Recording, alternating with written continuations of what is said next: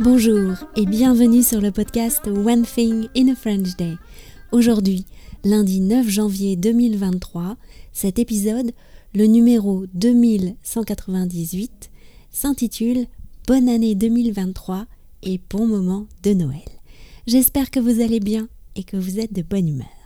Je m'appelle Laetitia, je suis française, j'habite près de Paris et je vous raconte au travers de ce podcast un petit bout de ma journée. Pour recevoir le texte du podcast et améliorer votre compréhension du français plus rapidement, c'est peut-être une résolution pour vous en 2023, je vous invite à vous abonner au transcript, le texte du podcast, pour le recevoir par email sur onethinginafrenchday.com. Il existe en deux versions. La version à 3 euros par mois pour recevoir le texte seul et la version à 5,90 euros par mois pour recevoir en plus les notes culturelles ou encore les photos.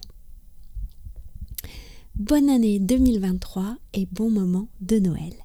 Chères auditrices, chers éditeurs, je vous souhaite une belle et merveilleuse année 2023. J'espère qu'elle vous apportera du bonheur, la santé et la fortune, mais aussi beaucoup de bons moments en français. Une auditrice m'a écrit récemment qu'en écoutant les podcasts, elle avait l'impression d'être en France pendant quelques minutes. Alors, j'espère que vous continuerez d'être transporté en 2023. Dites-moi, est-ce que vous faites des résolutions en début d'année? De mon côté, c'est fluctuant. L'année 2022 s'est terminée dans la fatigue pour nous. Michaela et Félicia ont eu la grippe. Nous les avons à peine vues pendant une semaine. Heureusement, elles étaient à peu près en forme pour le repas de Noël avec mes parents. C'est une sacrée organisation, ce repas de Noël, qui est assez traditionnel pour nous. Du saumon en entrée avec des blinis, préparés par Lisa, une pintade avec de la compote de pommes et des marrons au lardon, un beau plateau de fromage et de la bûche au chocolat faite maison. J'avais aussi préparé un gâteau au cassis, une envie du moment. Le soir de Noël, j'avais de la fièvre mais tout à coup j'ai réalisé qu'il était hors de question que je sois malade comme les filles pendant une semaine. C'était ma résolution pour la fin d'année. J'ai pris tout ce que j'avais sous la main homéopathie, échinacée, extrait de pépins de pamplemousse, huile essentielle. Deux jours après, c'était fini. Mais quelle fatigue. Ce n'est que la semaine dernière que j'ai pu prendre un peu de temps pour réfléchir à 2023 et au podcast. D'ailleurs, j'ai pris des résolutions pour vous. Je suis gentille, n'est-ce pas? Votre première résolution Faire la connaissance de Mathilde. Mathilde qui a choisi les chansons du calendrier musical de la fin d'année. Votre deuxième résolution Découvrir ou redécouvrir les classiques de la littérature française. Votre troisième résolution Mieux connaître Paris. Votre quatrième résolution Augmenter votre vocabulaire. Pour ces trois dernières résolutions, nous aurons le concours de Nathalie Iris. Mais je ne vous en dis pas plus pour l'instant. Sinon, pendant ces vacances, malgré la déception d'avoir été malade, nous avons passé de bons moments. En voici quelques-uns. Félicia a fêté son 15e anniversaire avec ses copines à Paris et ce soir-là, je les ai accompagnées voir les vitrines du printemps j'ai assisté à une masterclass au Petit Palais sur la danse et la photographie avec le danseur Mathieu Forget et la ballerine Victoria d'Auberville. Lisa a découvert ma poupée framboise que j'ai sortie exceptionnellement de sa boîte.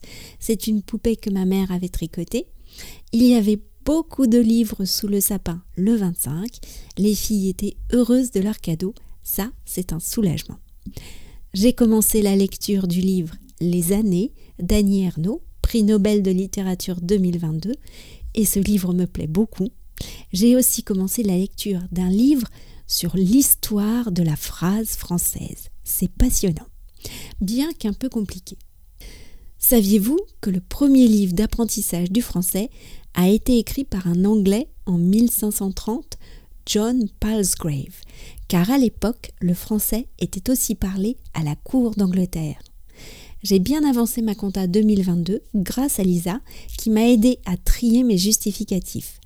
Avec l'équipe compétition du Kung Fu, Michaela et moi avons plus ou moins relevé le défi proposé par notre coéquipier Pierre de faire 100 pompes, 100 abdos et 100 dorsaux par jour pendant les vacances. Nous avons aussi préparé deux beaux gloves.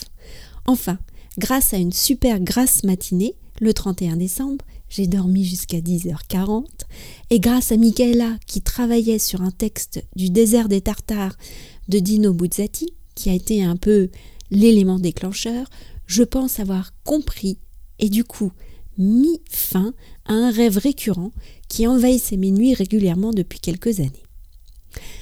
Voilà, j'espère que vous aussi avez passé de bons moments pendant les fêtes. Je vous retrouve dès mercredi pour notre première résolution, faire la connaissance de Mathilde. One Thing in a French Day, c'est fini pour aujourd'hui. Je vous dis donc à mercredi pour un nouvel épisode du podcast. À bientôt, au revoir.